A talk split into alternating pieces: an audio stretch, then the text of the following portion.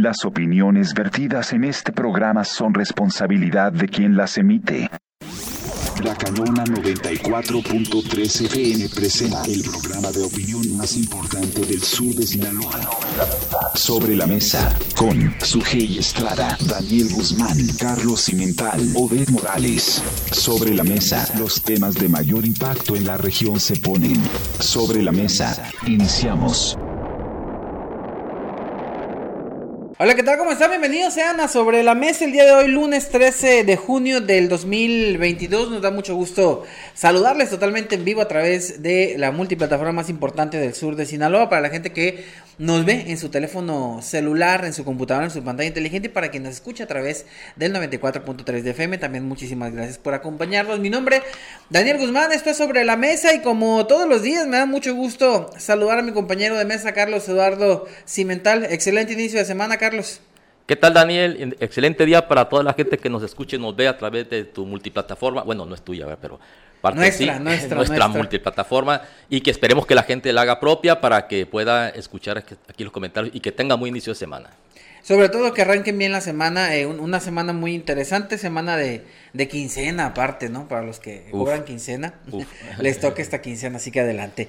Hoy tenemos tema interesante y es que fue un fin de semana políticamente hablando muy movido, y, mire que sí, muy movido, porque ocurrió lo que ya habíamos nosotros dejado aquí eh, prácticamente el viernes, dijimos va a pasar, y ocurrió, Estrada Ferreiro, como la dice la canción, se marchó a su barco le llamó Libertad. muy bien, muy buena alegoría. Sí, sí, sí, prácticamente. Entonces, eh, pero llega, llega alguien que en un principio se veía interesante, pero ya después por ahí como que le rascaron un poquito y salieron cosas que al parecer no lo dejan muy bien parado. Juan de Dios Gámez. Sí, es cuestión de jerarquía. Dios, Dios, Dios es hijo de Jesús y por algo, ¿no? Como que los nombres, ya, ya lo había yo mencionado, cómo los nombres son, eh, a veces te dan el destino y pues Jesús fue crucificado y ahora ascendió Dios.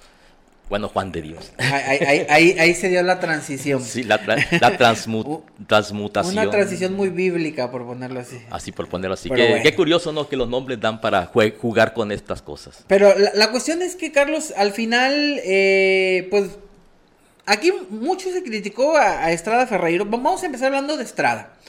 Que si tuvo miedo, que si huyó, que si es un, cobarde porque se decidió ir en lugar de estar ahí.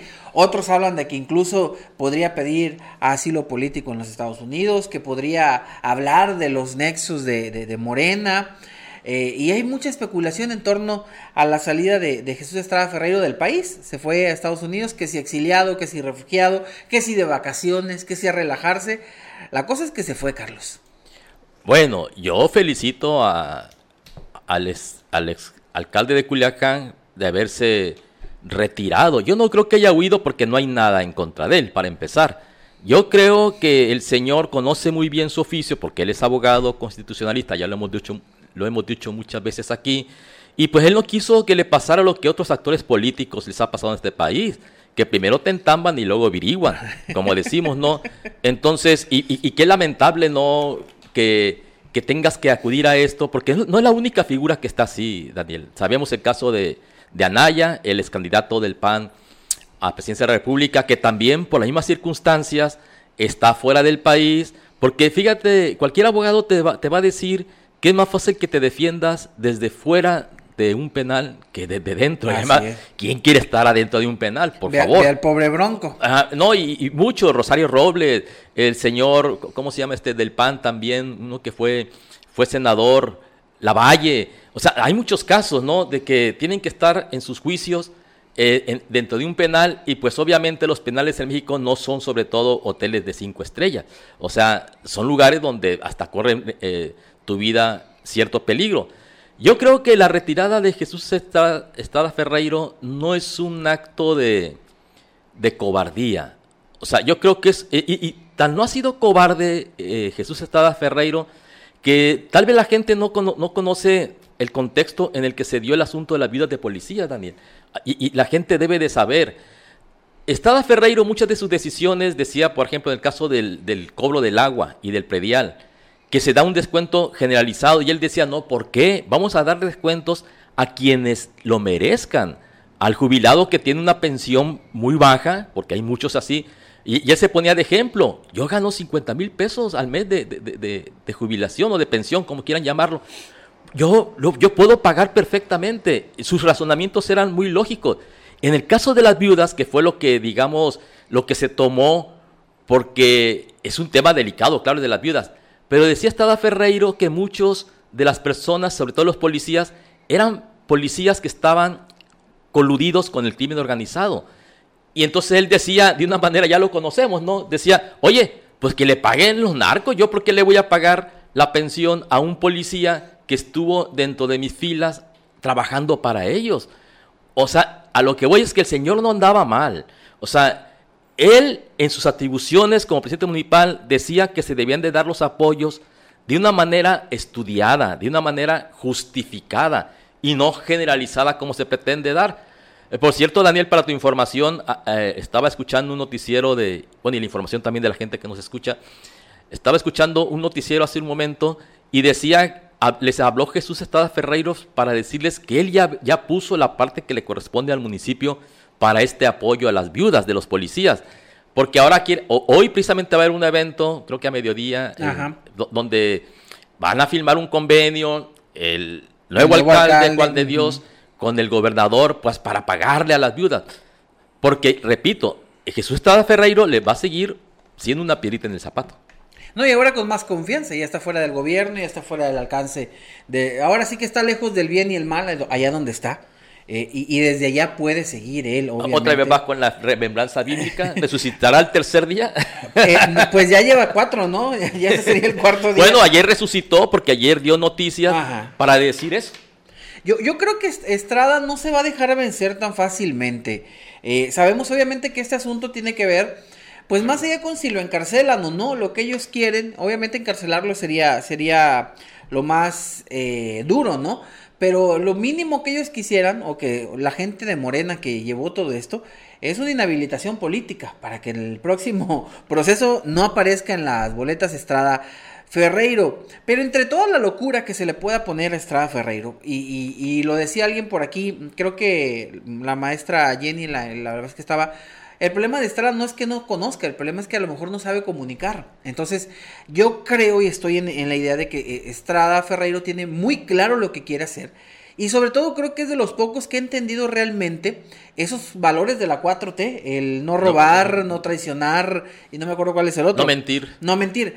Porque Estrada ha tratado de ser congruente con esa mentada cuarta transformación que no todos la han seguido. Él sí buscaba que los apoyos llegaran a quien realmente los necesitaba y no distribuir apoyos a diestra y, siniestra. Y lo alaba Carlos ahorita en el tema del, del agua potable. Entonces, creo yo que, que Estrada traía un plan muy interesante y que me parece todavía más interesante que por ser uno de los defensores de la cuarta transformación, uno de los promotores de los valores de la cuarta transformación, le haya pasado lo que le pasó. Entonces, aquí yo creo que ya hay que preocuparnos un poquito y, pensar, pues, qué tanto le conviene ahora a la cuarta transformación que, que, se sigan los ideales de la cuarta transformación. ¿Por qué?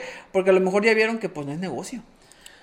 No, Daniel, y fíjate, yo alguna vez lo he comentado eh, si a mí me dijera el presidente, oye Carlitos, ¿quieres ser mi amigo? Y le dijera, no, muchas gracias. ¿Sabes qué? Yo escojo bien a mis amigos, incluso me sobran los dedos de la mano para contarlos. Pobre Estrada. Pero porque siempre se captó Estrada Ferreiro de su amistad con el presidente. Pero estamos viendo que el presidente, más que defender este tipo de, de valores que es la amistad, es un valor muy importante la amistad, pues con el presidente no funciona eso, no hay amistades, hay intereses. Y entonces el Estado se ha entregado a otros intereses, no, a los intereses del pueblo. Y, creo que e, esto que pasó en Culiacán es una prueba contundente, palpable, de que lo que menos les interesa es el bienestar de la gente.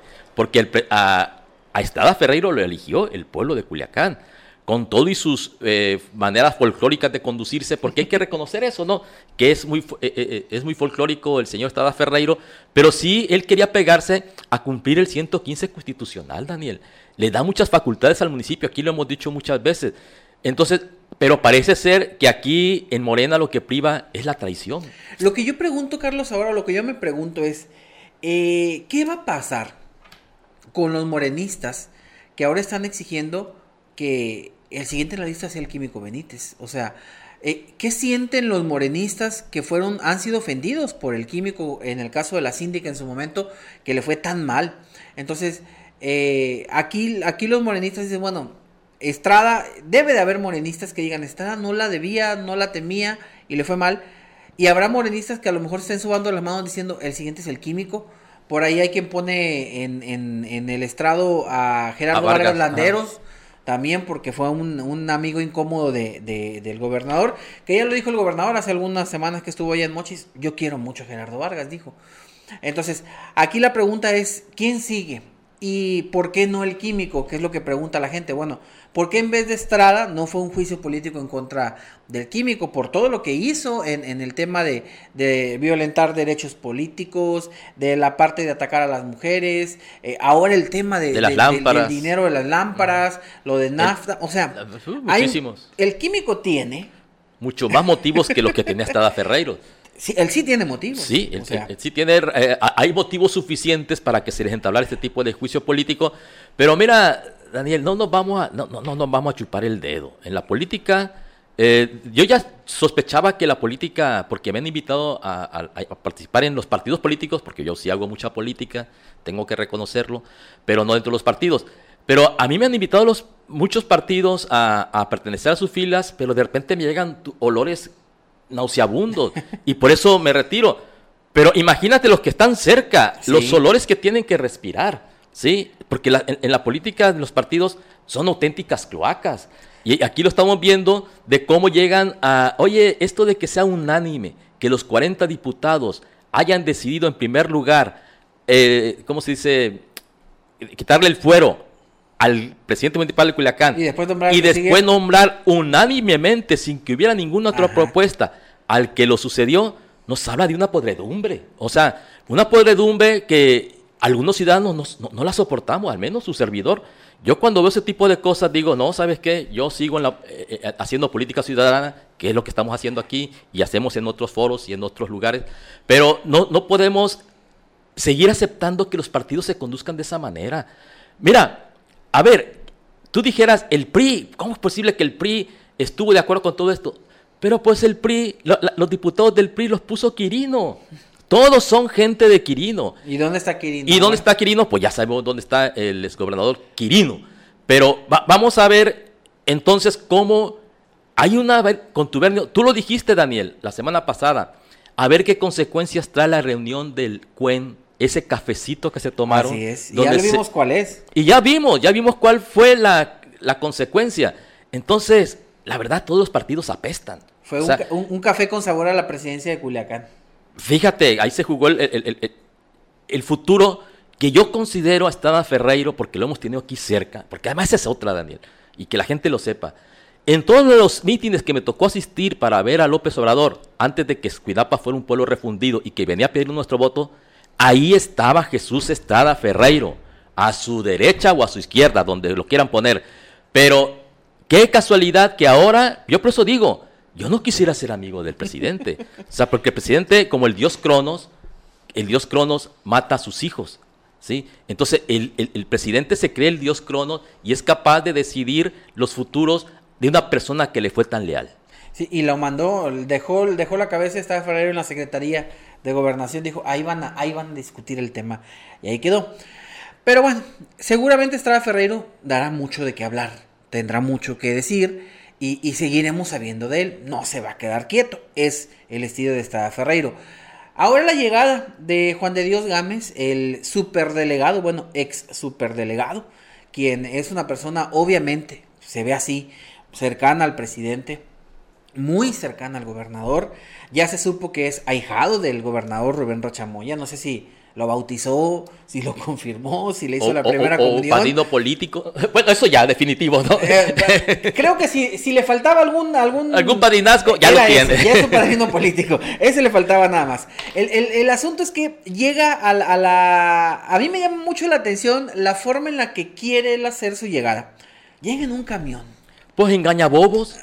O sea, dice, ya, yo para ser diferente, porque ya ves que... Eh, Humildad llega en un camión, en un urbano. Bueno, pues que le vean la cara de sonso a los que siempre se los han visto, ¿no? Pero sabemos que para contrastar con la imagen que daba Estada Ferreiro, porque Estada Ferreiro, él lo dijo una vez, me gustan los carros grandes, ¿sí? Ya ves que él es un abogado muy exitoso, según tengo entendido, y siempre le han gustado a la Suburban. Eh, Estrada Ferreiro no andaba en Suburban, eh, nada más cuando fue presidente de, Culiacán. Sí. Desde antes, le, gusta. No, pues con una pensión de 50 mil pesos al mes, pues él puede pagar una sin problema. Así es. Ah, pero él para dar una señal, Juan de Dios Gámez, para, ¿cómo se dice? Para legitimarse es la palabra, ¿no? Para sentirse del pueblo, se dio un baño de pueblo. Como la Claudia Chemba, que ya anda en el metro y todo eso. Pero pues bueno, son engañabobos. La gente que les compre esa, esa imagen, pues que se las compre, pero habemos gente que no nos van a engañar. Eso me llama mucho la atención. Dice Raquel Cimental Muro, la voy a leer y le agradezco que, que, que, comente. Dice, miren, no se hagan, fue por unanimidad porque se siguió la legalidad. Dice, su error fue ser soberbio. Bueno, entonces ya hubiéramos quitado desde cuándo al presidente de la República. Pues Porque también me, dio... Si la este, soberbia es una causa de desafuero. Eh, eh, los ahorita están soberbios, ahorita están en Ayer vamos a hablar al rato de la reunión del Estado de México. Ah, pues están ensoberbecidos y por eso violan la ley y por eso dicen, este, a mí no vengan con que la ley es la ley. La soberbia es lo que, es lo que priva en, en este gobierno. O sea, creerse que tienen la verdad absoluta de todo y pues no, no las cosas no son así, ¿no? Eh, me llamó la atención también, Daniel, estuvo el fin de semana en Mazatlán, no sé si te invitaron, el diputado local. No, no nos invitaron, pero sí supimos que subí. y bueno, y me llamó mucho la atención cuando dice este señor que eh, dijo, le, tiró fregadazos, vamos a decir, le, le, tiró fregadazos políticos a... Pues siempre buscan al rival más débil, ¿no?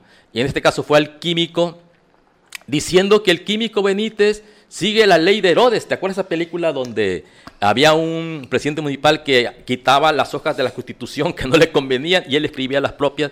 Bueno, no, sé qué cara tiene Leobardo Alcántara para criticar al presidente municipal de, de Culiacán y no hacerlo con el presidente de la República.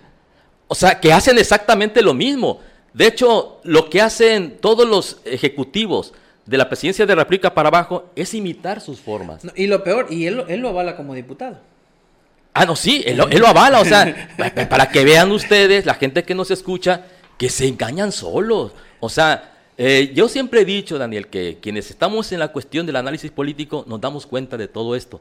El problema es la gente que recibe el apoyo, que recibe todo esto y creen que se lo debe todos a ellos y lo siguen respaldando, a pesar de que vemos que lo que menos tienen este tipo de políticos se llama pudor. Veremos qué pasa en, ese sentido. Yo, yo sí creo que, que eh, Leobardo, bueno, no, no tiene cara. No, no, no, no, ¿qué cara tiene? No, pero bueno, ah, es político y al final de cuentas no entiende esa parte.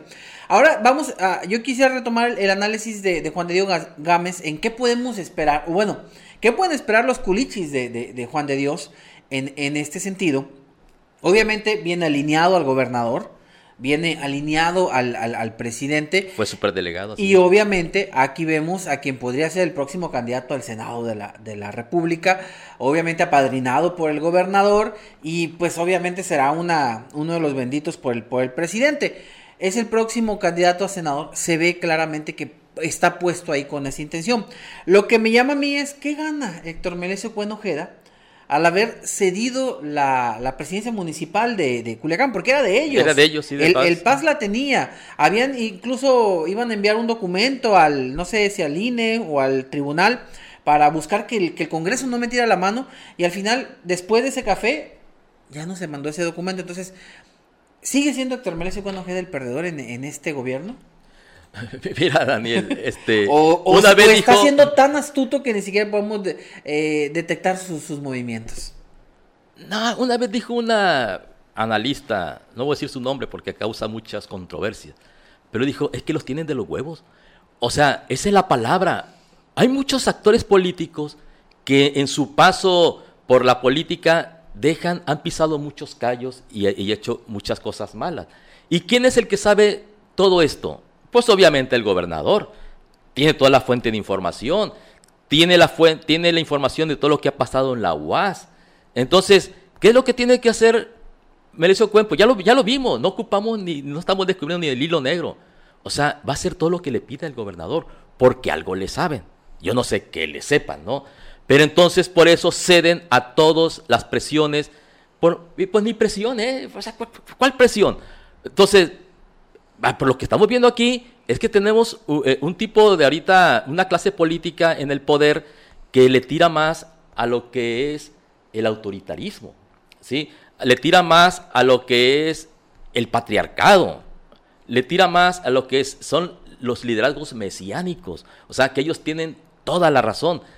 Y, las consecuencias las va a padecer la gente. O sea, y ya lo estamos padeciendo, ¿no? Con estas inflaciones terribles, estas eh, malas eh, decisiones políticas que se están tomando. Pero bueno, la gente lo sigue apoyando y tendremos... mira, dicen que todo pueblo tiene el gobierno que se merece. ¿Cuánto es lo que nos merecemos?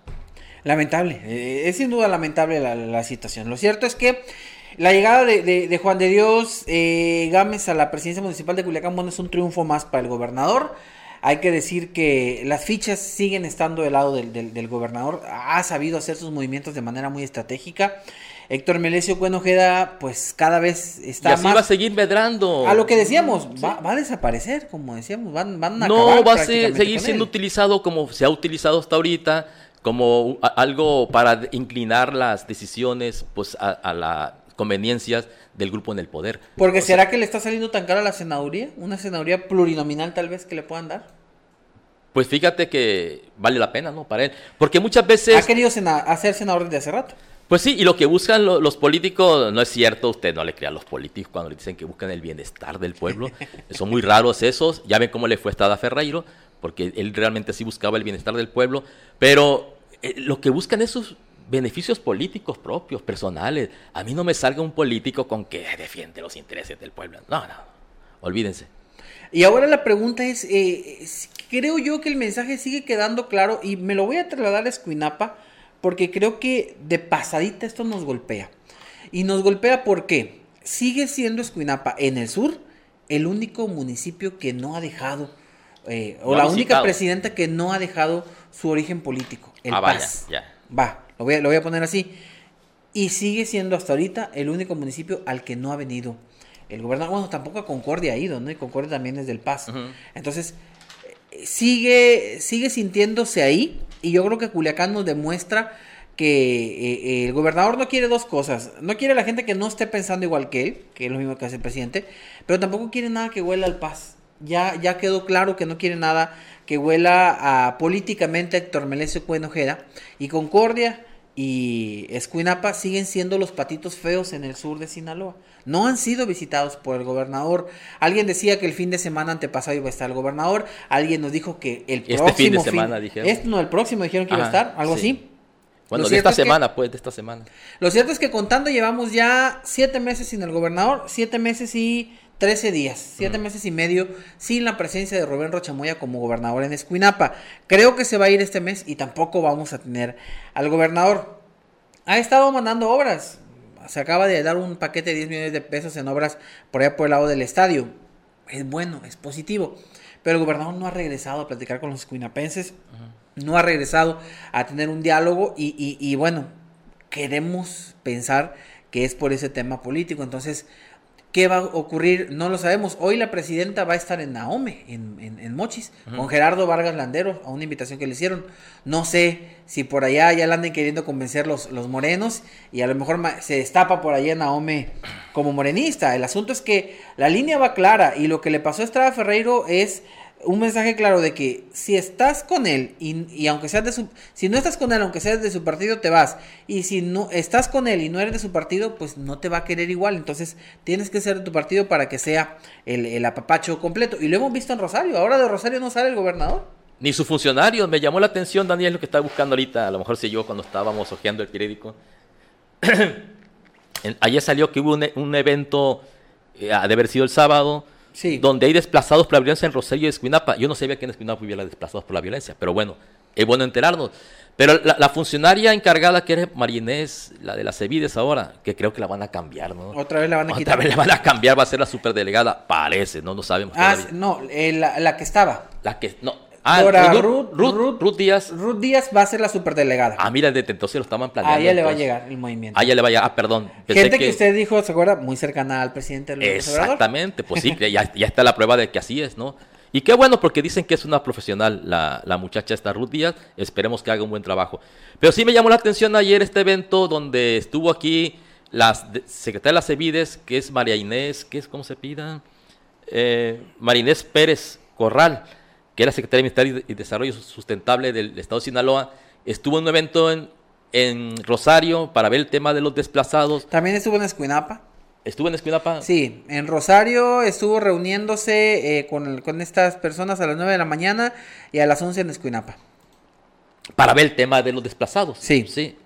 No sé por qué son tan monotemáticos, pero bueno, porque la Secretaría eh, tiene muchos temas. Nos hubiera gustado tener una conversación con la este, secretaria por la cuestión del desarrollo sustentable.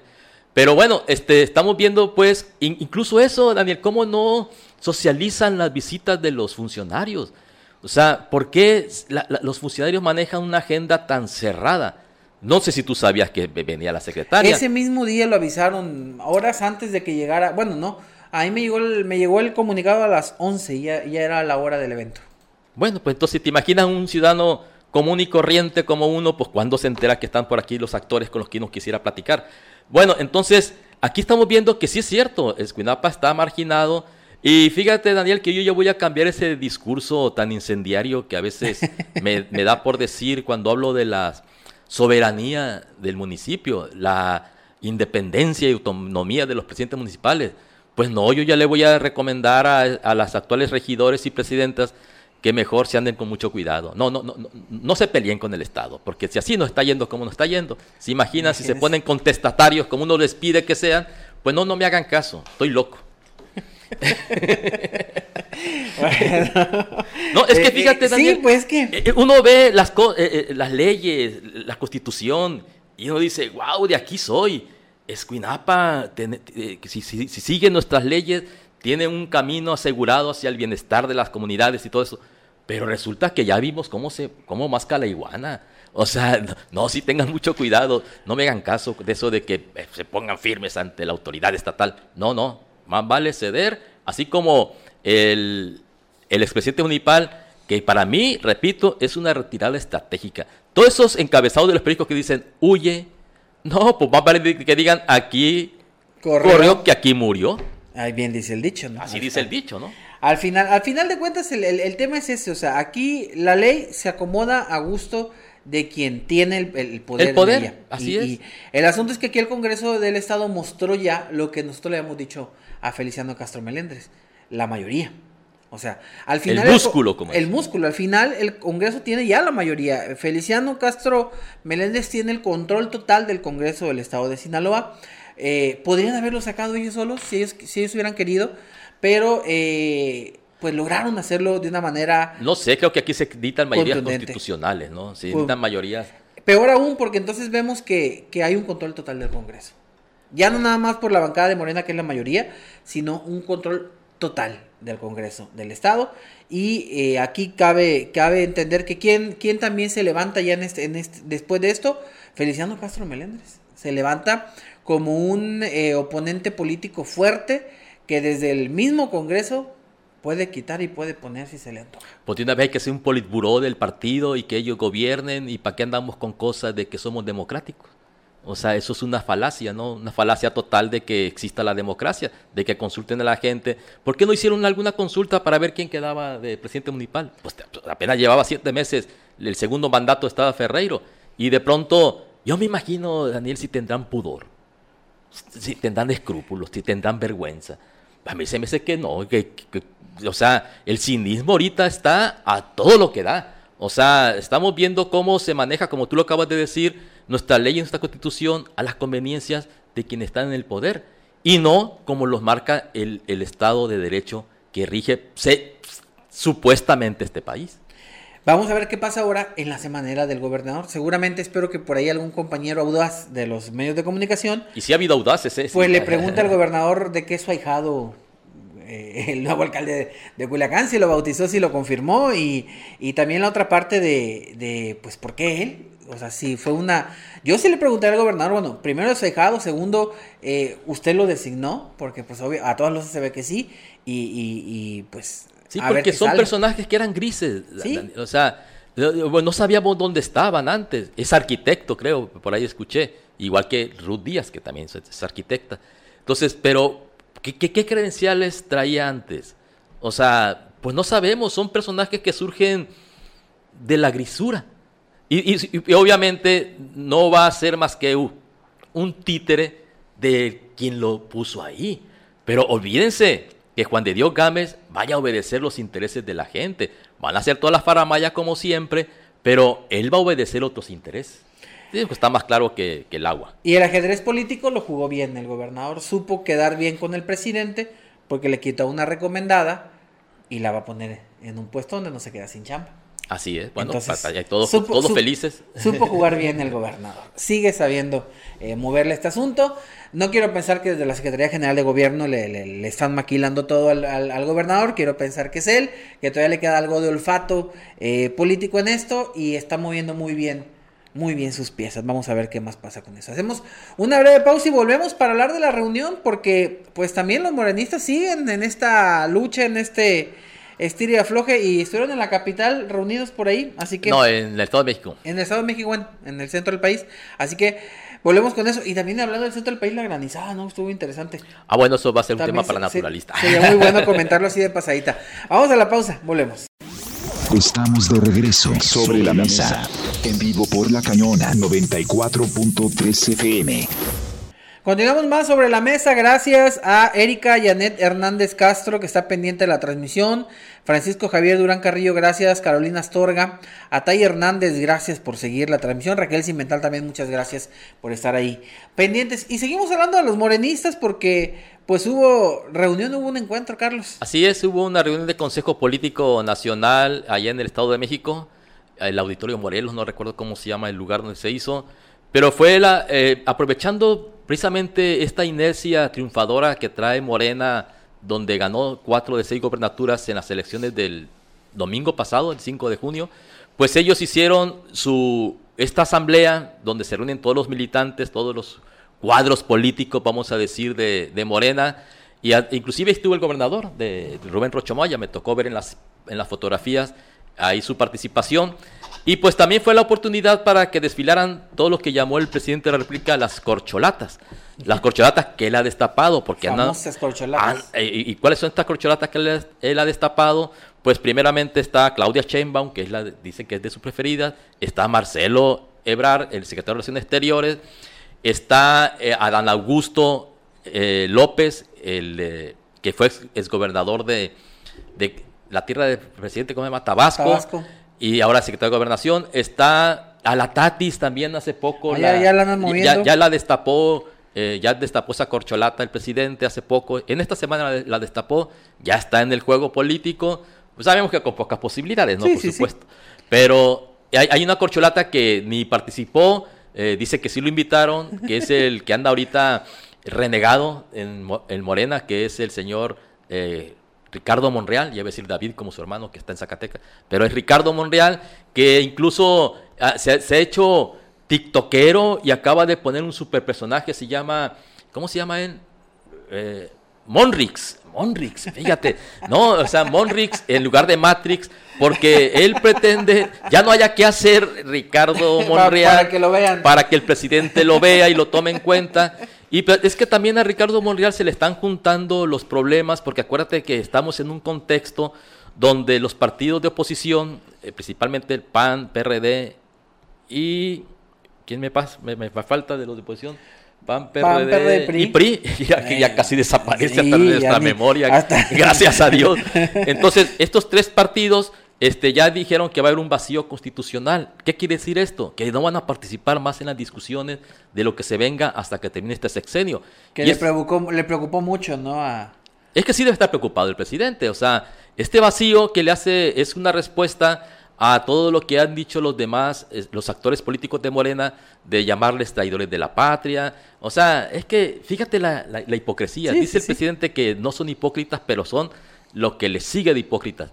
Eh, porque, por una parte, tú los atacas, incluso eh, Mario Maldonado, el presidente de Morena, los acaba de, poner en la, en la FGR una denuncia por traidores a la patria a los 230 y tantos diputados de oposición que se atrevieron a votar en contra de la reforma eléctrica retrógrada, hay que decirlo, del presidente de la República, y sin embargo quieren y se enojan porque la oposición toma estas decisiones que a mí me parece una decisión bien ponderada, bien pensada. No se puede trabajar con alguien que te pide, que incluso Daniel, el presidente de la República, para el conocimiento de la gente, no ha tenido ninguna reunión con ningún dirigente político nacional. No, no, no. O sea, se niegan totalmente. Ellos, eh, repito, es, el presidente es autócrata. O sea, ¿Qué quiere decir que, es autócrata? Las decisiones las toma él y solamente Y se lo dijeron en la, en la, ¿cómo se llama esta reunión que hubo en Estados Unidos? ¿La cumbre latinoamericana o qué era? Ajá, bueno, ese otro... Se, me ve el nombre. Pero sí, se, sí la cumbre de las Américas. La cumbre, pero sí lo pintaron de autócrata, lo pintaron de, eh, bueno, lo, lo, pusieron al nivel de, de, Venezuela, lo pusieron al nivel de, Porque lo defiende. De Cuba, o sea, pero yo no sé, no sé si el presidente, perdón que me salga totalmente el tema, pero es que, es que Carlos, me dio pie, pero es que la postura de, de o sea, yo, yo siento y creo que mucha gente que hemos visto a, a lo consideramos una persona muy inteligente y, y creo yo que fue y el mensaje era claro, llevaba la línea del presidente, fue, la puso en el estrado, la defendió, la, En la cumbre. En la cumbre, pero fue y lo puso, pues, y lo dijo y lo gritó. Sí, sí, Marcelo dijo las palabras del presidente. Y batieron con él, o sea, yo creo que lo que Marcelo pudiera haber dicho... Hasta los de izquierda. Mira, a mí me tocó escuchar el discurso de Gabriel Boric, un político joven, presidente de Chile, donde dice, eh, señores de Nicaragua, liberen a sus presos políticos. o sea, ¿por qué el presidente nunca le ha pedido eso a Daniel Ortega, que es el presidente de Nicaragua? Oye, libera a tus presos políticos. Porque para allá vamos, en México también. Bueno, pues que Estada Ferreiro se les fue por, como dice el dicho, más quería aquí corrió Baltasar, ¿no? o sea, porque si por ellos fueran, Estada... Se peló eh, Baltasar. Se peló Baltasar, Anaya estuviera también en la cárcel, ¿no? Y, entonces, al parecer, es el modelo que le gusta al, al presidente de la República de llegar a esta... Bueno, ahorita es una autocracia, es que es diferente, Daniel, no podemos decir que aquí tengamos una dictadura. No, no, para no, nada, todavía no, llegamos, pero no, no, a mí lo que me preocupa es que eh, em, la imagen de México no es la mejor en el, en el mundo, hay que decirlo. Muchos países no ven a México de buena manera. Estados Unidos, incluso con, con este Trump, nos pateó feo. Creo yo que, que Biden ha buscado cómo mejorar un poco el lazo con, con, eh, con México y México no está queriendo apoyar ni, ni, ni, ni trabajar en ese sentido. Creo que, y, y, lo decía por ahí alguien de los Estados Unidos, que lo que México está haciendo es obviamente quererse ganar la, enemistad de Estados Unidos. ¿Qué tanto nos conviene ser enemigos de Estados Unidos? O sea, si Estados Unidos en tres patadas puede acabar con muchas cuestiones en México y no necesariamente, no necesariamente mandándonos una bomba o haciendo una, una guerra. O sea, tiene... con que nos quite la gasolina. Fácil y sencillo. Una semana el país se eh, revienta, ¿no? Tiene Estados Unidos, con mover un dedo, México sufre si Estados Unidos lo desea y el presidente está enfrentándose a Estados Unidos, quiere pelear con Estados Unidos, que, que yo no digo que, que, sea, que no sea bueno, ¿verdad? Pues bueno, está bien, hay que, hay que pelear, pero con argumentos, con cuestiones válidas, con, con que situaciones que podamos sentirnos identificados los mexicanos, que diga, realmente el presidente está defendiendo mis derechos, está buscando que algo, pero pues yo siento que no. No, pues lo que está buscando el presidente es pasar la historia como un mártir, como un caudillo. O sea, él quisiera tener un enemigo como lo tuvo Benito Juárez con los franceses y Maximiliano de Habsburgo. Él quisiera tener así un, enemigo y que lo invadieran y él pasara la historia como mártir. Claro que no va a ocurrir esto, ¿no? Pero en sus sueños a lo mejor él sí, él sí los tiene, ¿no? Él, es, el que va a enfrentar al imperio. Pero oigan. Es el antónimo de la canción de Roberto Carlos. Yo quisiera tener un millón. Él quiere tener un millón de enemigos. Él quisiera tener un millón de enemigos. Pues aquí los ha sumado a, diestra y siniestra en cada vez. no, deja de atacar a ciertos sectores de la sociedad. Y pues sí, lo que no entendemos, quienes sí creemos que debe haber una integración entre los tres países, no únicamente Estados Unidos, sino también Canadá, es e, e, en este desarrollo regional. Ahorita el mundo para la gente que no está muy conectada con estas cosas, se está desarrollando por regiones. Está la comunidad europea, están los asiáticos y están, estamos los norteamericanos y los sudamericanos. Entonces, estos bloques deben de establecerse para poder tener un desarrollo que lleve al bienestar de sus comunidades. A ver, Daniel, ahorita, ¿de qué es lo que más se capta el presidente cuando da alguna buena noticia? De las remesas. O sea, las remesas para el presidente son buenas noticias. Que por cierto, en las remesas se están estudiando porque al parecer el crimen está mandando mucho dinero a través de estas remesas, porque están llegando remesas a estados que históricamente no recibían estos apoyos. Fíjate, eh, los, mercados financieros o los mercados del dinero se fijan en todo esto. ¿Hacia dónde se está yendo? Antes iban a los estados más pobres como Oaxaca, Guerrero, Zacatecas, que tenían los migrantes allá, pero ahora se está, se está viendo que está llegando dinero de remesas a estados ricos como Sinaloa inclusive. O sea, ¿y qué es lo que está pasando? Al parecer hay una estrategia del, del CEO que está allá para mandar las ganancias del crimen organizado de allá para acá. Todo eso se fija en los gringos, porque en verdad sí son históricas estas remesas, a como está también la economía americana, también está padeciendo, ¿eh? igual que nosotros. O sea, ahorita en Estados Unidos el litro de gasolina o el galón está algo así de los 5 dólares. Valores que nunca habían tenido. Y todo tiene que ver con la cuestión global. Bueno, en fin, lo que uno no entiende aquí es cómo nos estamos peleando. ¿Quién no tiene un familiar allá? Yo tengo una hija allá. Hace poco tenía también otro hijo allá que estuve estudiando. O sea, ¿quién no tiene un familiar en Estados Unidos? Así es. O sea, hay que ver qué es lo que opinan eh, eh, estas personas. Si nos gustaría que los hijos de ellos tuvieran de repente que venir aquí a intervenir. Porque acuérdense que quienes van a las guerras son los jóvenes, ¿sí? Y muchos jóvenes que matan en Afganistán, en las guerras, en las intervenciones que hace Estados Unidos, tienen apellidos García, Rodríguez, Martínez, Toda, mucha gente que matan en las guerras de Estados Unidos tienen apellidos latinos. Mexicanos luchando con mexicanos. latinos vamos a decir, porque acuérdate que también va mucho centroamericano, o sea, pero vamos a ir latinos. Pero es, es, interesante, y en esta parte de las regiones que dice, está, está interesante porque México queda en, un, en una parte del medio, de la, de, la parte de América del Norte y de la parte del, del sur. Entonces, de pronto México, si lo pudiéramos ver como con colores, la mitad es de un color y la mitad es, es, es del sur. Y, el norte de México sí había, se había visto desarrollado por esa cercanía con, con Estados Unidos y, el sur está obviamente más pegado tal vez a la, a la parte Siempre hemos sido el hermano mayor. O sea, la economía mexicana es mucho más grande que todos los, países de América. Brasil es la que más nos compite. Pero eh, eh, la crítica que se le hace al presidente en no haber asistido a la cumbre, ya, ya nos desviamos un poquito del tema, es esa, de que abandonó ese liderazgo. Y además abandonó la oportunidad de estar con la comunidad de mexicanos más grande fuera de México, que es en Los Ángeles. Entonces, muchos este, líderes sociales en Los Ángeles quedaron también dolidos con la negativa del presidente de ir a dialogar con ellos, porque siempre aprovechan este tipo de, de eventos para que puedas platicar con todos, Daniel. Pues a ver, a ver qué, qué pasa después de esto, de estos eh, posicionamientos, comentarios que creo que no fueron sanos para, para México y a mí me pesa mucho por la figura que, se veía, de verdad yo creo que sí, eh, defender una postura de este, de este tipo no es, no es bueno para, para Marcelo, pero bueno, él, entró ahí. y por cierto, retomando el tema, a retomar ya hablando de Marcelo. Marcelo Ebrar, exactamente. ¿Qué es lo que pidió Marcelo Ebrar en el evento político que hizo Morena en Estado de México? Pidió suelo parejo. O sea, y yo creo que esto, esta petición, pues también le ayuda a Ricardo Monreal, que Ricardo Monreal lo que siempre ha pedido es este suelo parejo. Que olvídense, no se va a dar, la cancha va a estar así. O sea, los políticos a veces parece ser que no conocen a sus propios eh, mecanismos, o sea, como que se autoengañan. Yo no sé qué pasa con muchos políticos. Por ejemplo, Ricardo Monreal se ve que ya asumió que él no va. O sea, y por eso está buscando alternativas.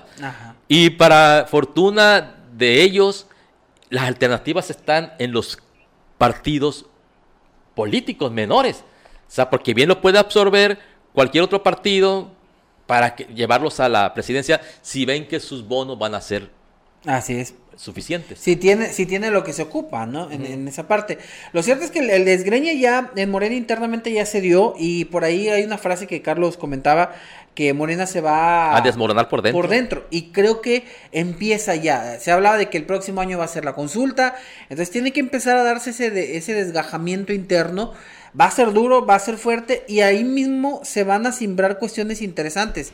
Esperemos que la oposición, que también las críticas de la oposición eh, deben de estar ahí. No hemos visto una oposición real, no hemos visto un PAN, no hemos visto a ese Vamos por México realmente siendo oposición, no se ha visto. Movimiento Ciudadano parece ser que está golpeado, están más ocupados en otras cuestiones.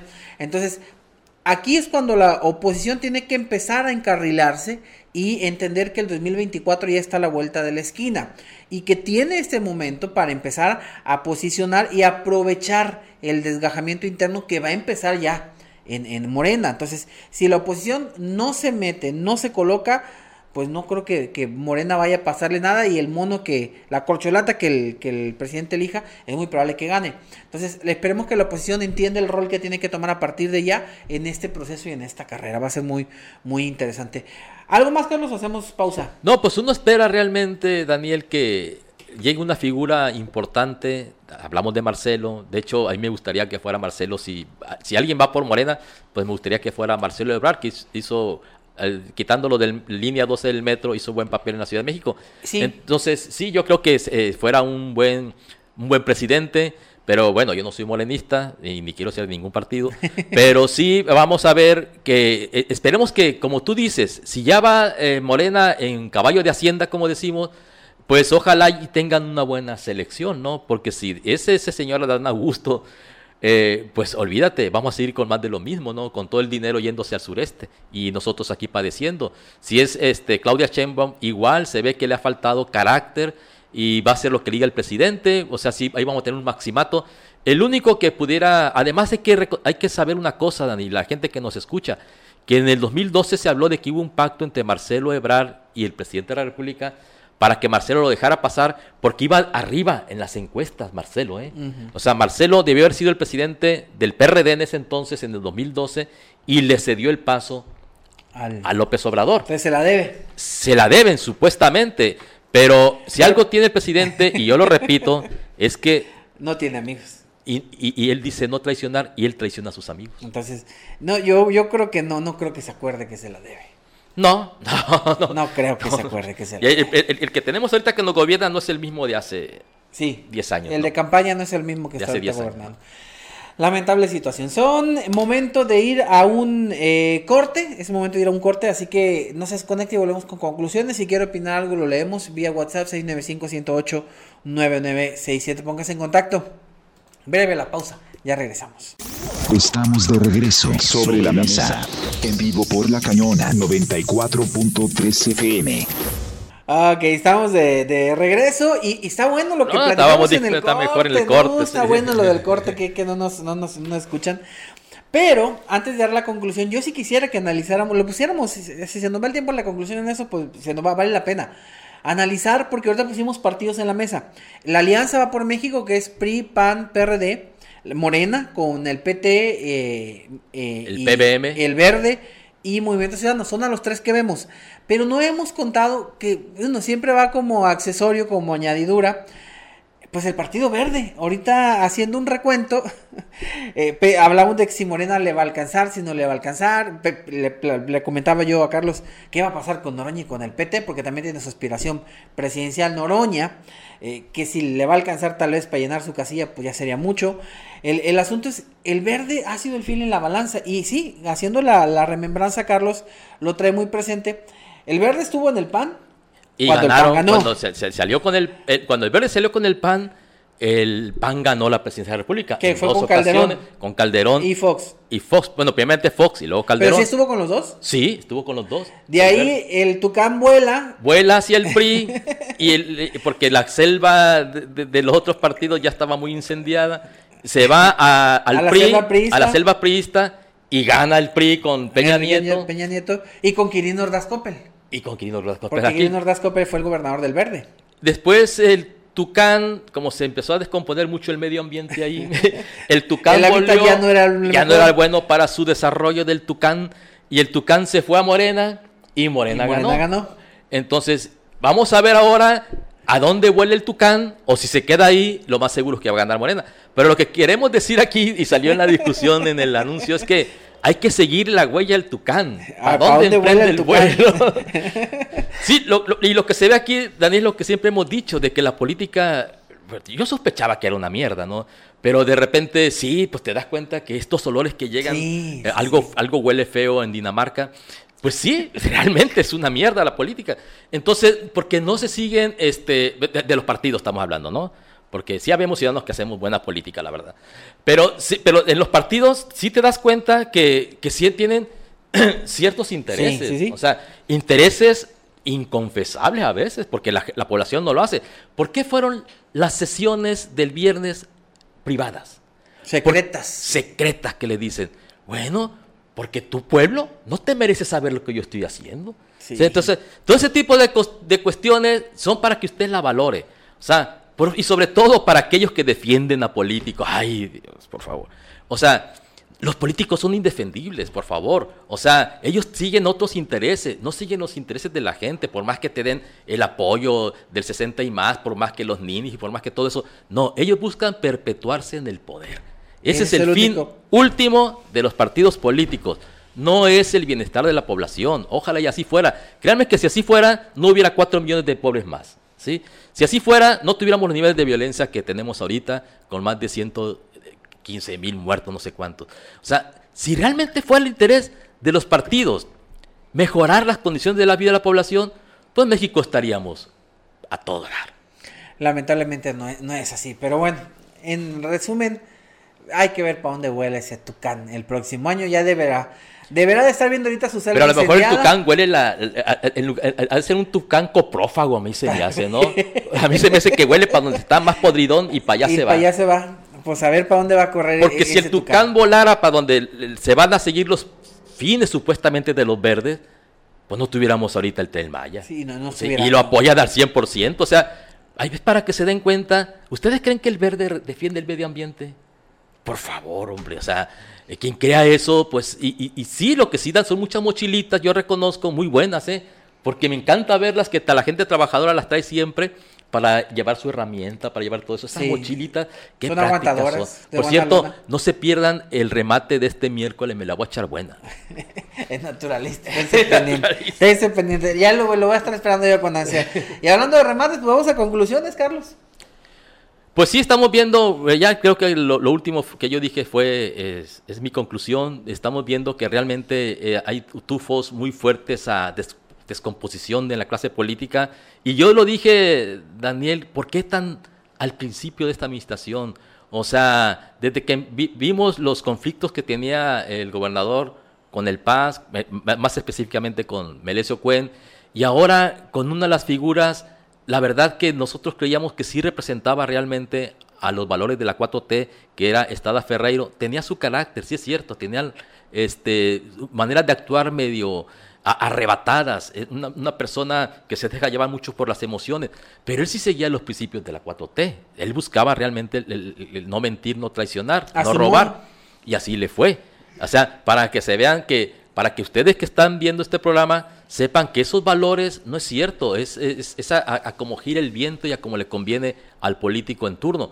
Así es que, y en la cuestión de, Morena que tuvo su convención nacional, pues yo repito esto, como ellos van en caballo de Hacienda, bueno, hasta ver qué, qué, hace el Partido Verde, pero como ellos van en caballo de Hacienda, pues yo espero que tengan una buena elección. A mí no me gustaría tener a un Adán Augusto López ahí, ¿no? Porque va a ser todo lo que diga el presidente, es su primo, creo que es su primo hermano. La Claudia Sheinbaum también va a ser un títere de él.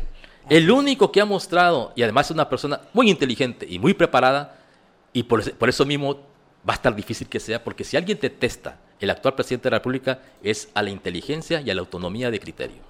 Sí, y, creo yo que si llegara Ebrad podría en un momento marcar una línea. Y eso no le conviene al presidente. Y eso no le conviene al presidente. Yo lo, voy a resumir eh, fácil, lo que pasó con Estrada. Y le, se lo apuesto, si el nuevo alcalde de Culiacán no se alinea, le va a pasar lo mismo. A Estrada le mintieron, lo traicionaron y le robaron la presidencia de Culiacán. Así, los mismos valores que él trataba de defender son los mismos con los que le quitaron la presidencia de, Culiacán. Y cuidado a esos de Morena que defienden esos tres eh, valores o que dicen que no mienten, no roban, no traicionan, porque a lo mejor ustedes no lo harán pero no saben el entorno de Morena que está que pueda tal vez aplicarlo. Entonces, hay que cuidarse mucho porque, pues bueno, Mazatlán también los está aplicando, pero en forma inversa. va a estar interesante el asunto. A ver qué sucede. Carlos, hasta mañana con otro, con otro tema sobre la mesa. Esperemos que esté tan bueno como este, pero gracias a todos por habernos escuchado. Este estuvo muy bueno. Esperemos que les haya gustado. Muchísimas gracias y mañana lo esperamos con otro tema sobre la mesa aquí a través de la multiplataforma. Muchísimas gracias. Estamos pendientes.